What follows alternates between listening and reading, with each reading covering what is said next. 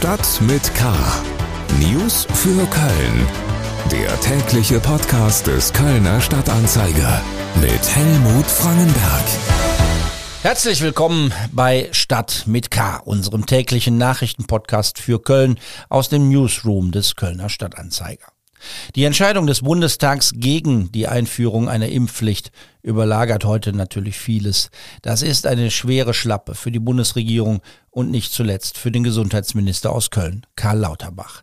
Die Bekämpfung von Corona im kommenden Herbst werde nun deutlich erschwert, so Lauterbach.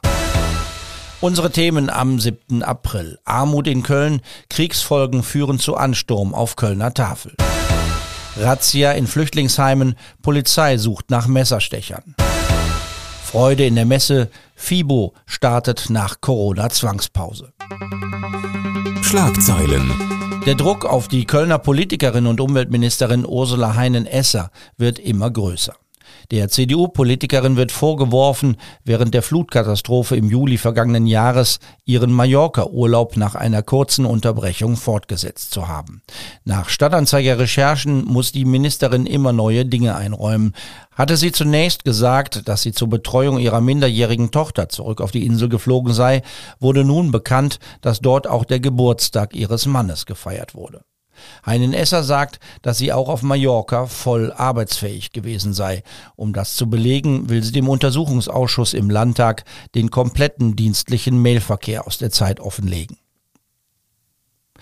Die Corona-Lage in Köln entspannt sich weiter deutlich. Die 7-Tage-Inzidenz fiel auf rund 750. Vor einem Monat lag sie bei fast 3000. Damals wurden Höchststände vermeldet. So lag die Zahl der Neuinfektionen in Köln nach der ersten Märzwoche bei rund 32.000. Aktuell werden nur noch 8.000 neue Infektionen gemeldet. Der erste FC Köln geht mit erheblichen Personalproblemen in sein Bundesligaspiel gegen Mainz. Die Mannschaft muss auf sechs Profis verzichten, darunter Leistungsträger wie Benno Schmitz, Timo Hübers und Sali Özcan. Die Rückkehr von Anthony Modest scheint dagegen sehr wahrscheinlich. Köln spielt am Samstag gegen Mainz, das Stadion ist ausverkauft. Flüchtlinge, Energiekosten, steigende Preise für Lebensmittel. Auch wenn Deutschland immer noch vor dem Gasembargo gegen Russland zurückschreckt, sind die Folgen des Kriegs bereits jetzt deutlich spürbar. Wir kommen zu den Themen, über die wir ausführlicher sprechen.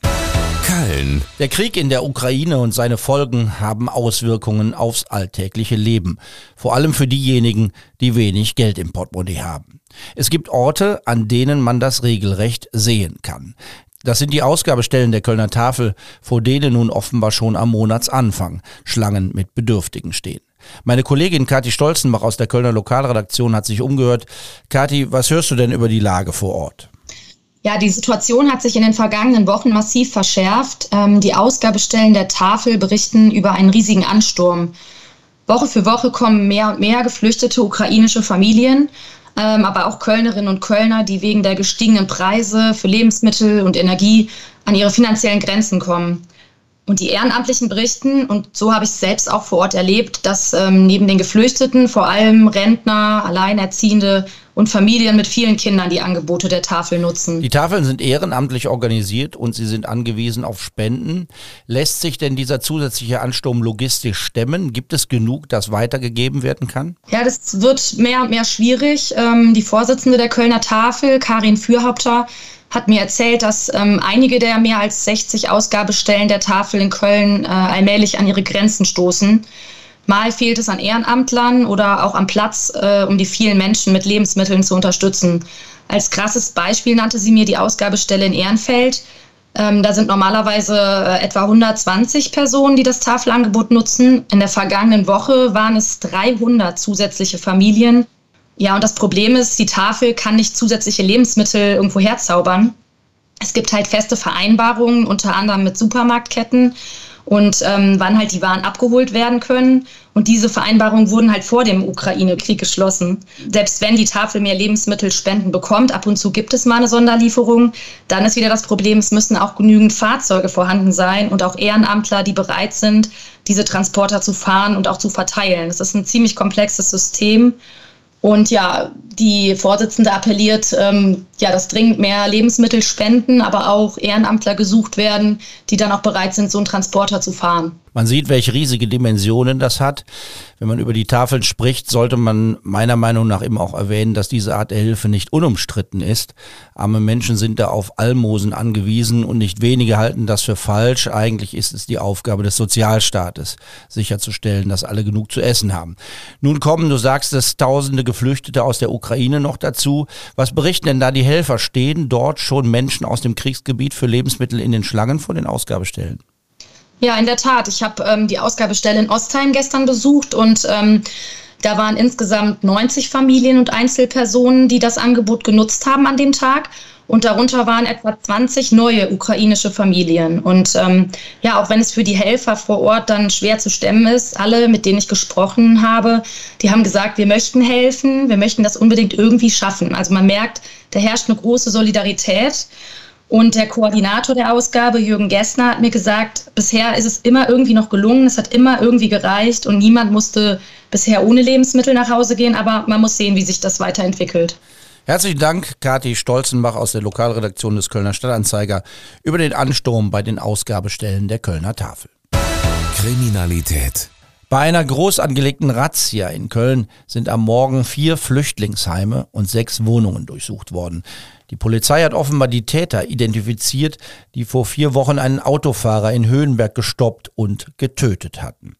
Polizeisprecher Carsten Rust über die Polizeiaktion am Morgen und ihren Hintergrund. Die heutigen Maßnahmen stehen im Zusammenhang mit Ermittlungen wegen äh, gemeinschaftlichen Totschlags. Ähm, das ist eine Tat vom 10. März, die in Höhenberg stattgefunden hat.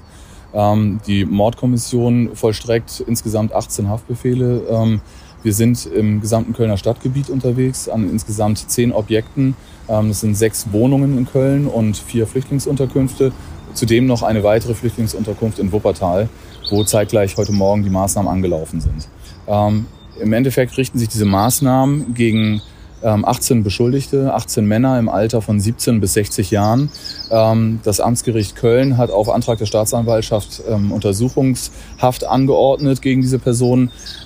Sie sollen letztendlich am 10. März einem 37-Jährigen aufgelauert haben äh, und ihn mit Schlägen, Tritten und auch Stichen so zugesetzt haben, dass er schwerst verletzt mit Lebensgefahr ins Krankenhaus gebracht werden musste.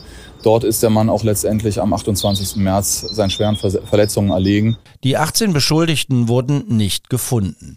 Spekulationen, dass der Termin der Razzia verraten wurde, weist die Polizei zurück. Dafür gebe es keinen Anhaltspunkt. Unter den durchsuchten Flüchtlingsheimen befand sich auch eine Unterkunft in Riel, in der seit kurzem zahlreiche Kriegsflüchtlinge leben. Bei der Unterkunft hier in der Boltensternstraße ist es so, dass hier tatsächlich ähm, sehr, sehr viele ukrainische Kriegsflüchtlinge auch untergebracht sind. Ähm, da gilt es natürlich mit der größtmöglichen Sensibilität vorzugehen, ähm, damit diese Menschen nicht nochmal retraumatisiert werden, wenn sie Menschen in, oder uns Beamte hier in Uniform sehen. Ähm, dementsprechend sind wir hier auch mit äh, ukrainisch sprechenden Polizisten und Polizistinnen im Einsatz, plus zusätzlichen externen Dolmetschern, die auch direkt dann auf die ähm, Bewohner quasi hier zugegangen sind und denen erklärt haben, dass diese Maßnahme sich hier nicht gegen sie richtet, sondern gegen explizite Personen, die wir hier suchen äh, und die hier rausgeholt werden sollen. Die Hintergründe der Tat, die zu der Razzia geführt hat, sind noch nicht ganz klar. Möglich ist nach Angaben der Polizei, dass eine Auseinandersetzung zwischen zwei Großfamilien aus dem ehemaligen Jugoslawien eskaliert ist.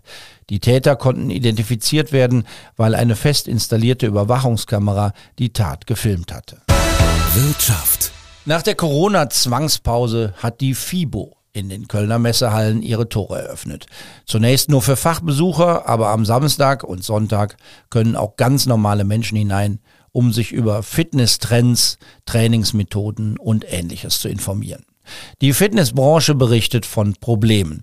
So gibt es einen großen Trend, der den Betreibern von Fitnessstudios überhaupt nicht gefällt. Immer mehr Menschen trainieren, nämlich draußen. Und manche haben sich zudem während der Pandemie Trainingsgeräte für zu Hause angeschafft, heißt es. Das, was viele Veranstalter, auch von Konzerten, zurzeit berichten, war auch heute Morgen am ersten Messetag zu spüren. Massenandrang sieht anders aus. Die, die kamen, waren jedoch erleichtert. Ein paar Stimmen zur Frage, was es bedeutet, nach zwei Jahren wieder ganz analog und ganz real auf eine Messe zu gehen. Ja, natürlich schon eine Menge, weil in zwei Jahren gerade in der Fitnessbranche, die so innovativ ist, sich viel geändert hat und äh, es ermöglicht jetzt für uns nochmal ähm, die Chance einfach zu schauen, was gibt es Neues, was können wir in unserem äh, Gesundheitsstudio auch implementieren und das ist der Grund, warum wir heute hier sind. Ein geiles Gefühl, weil ich war jetzt seit 2019, 2018, aber dann natürlich ausgefallen wegen Corona, deswegen habe ich mich umso mehr gefreut, dass es wieder stattfindet weil man hier einfach die meisten Trends wieder sehen kann und die besten Angebote bekommt von Herstellern. Finde ich sehr gut. Ähm, ich glaube, dass die Fitnessmesse für ähm, alle Beteiligten, also für die, die herkommen und für die, die ausstellen, ganz wichtige Sache ist. Ich merke aber schon im Vergleich zu den Jahren vorher, dass es so ein bisschen anders ist. Man merkt schon, dass die Hallen so ein bisschen anders aufgeteilt sind, es ist ein bisschen sehr auseinandergezerrt irgendwie. Der Veranstalter der FIBO rechnet mit etwa 50.000 Besuchern. Zum Vergleich, 2019 waren fast dreimal so viele da. 2020 gab es nur eine Online-Version der Messe und im vergangenen Jahr fiel die FIBO komplett aus. Die Kölner Fitnessmesse ist die weltweit größte ihrer Art. Das liegt vielleicht auch daran, dass es gar nicht nur um Fitness geht. Meine Kollegin Annika Müller berichtet von Angeboten zum Aufhellen der Zähne und von allerlei Ständen, bei denen man sich die Haare schön machen lassen kann. Mehr zur FIBO in der Freitagsausgabe des Kölner Stadtanzeiger und bei ksta.de. Das war's für heute. Wir hören uns morgen wieder. Da stelle ich Ihnen mit Casala-Sänger Basti Kampmann eine sehr ungewöhnliche Aktion vor. Mein Name ist Helmut Frankenberg. Bleiben Sie wachsam, aber bitte auch gelassen. Stadt mit K. News für Köln. Der tägliche Podcast.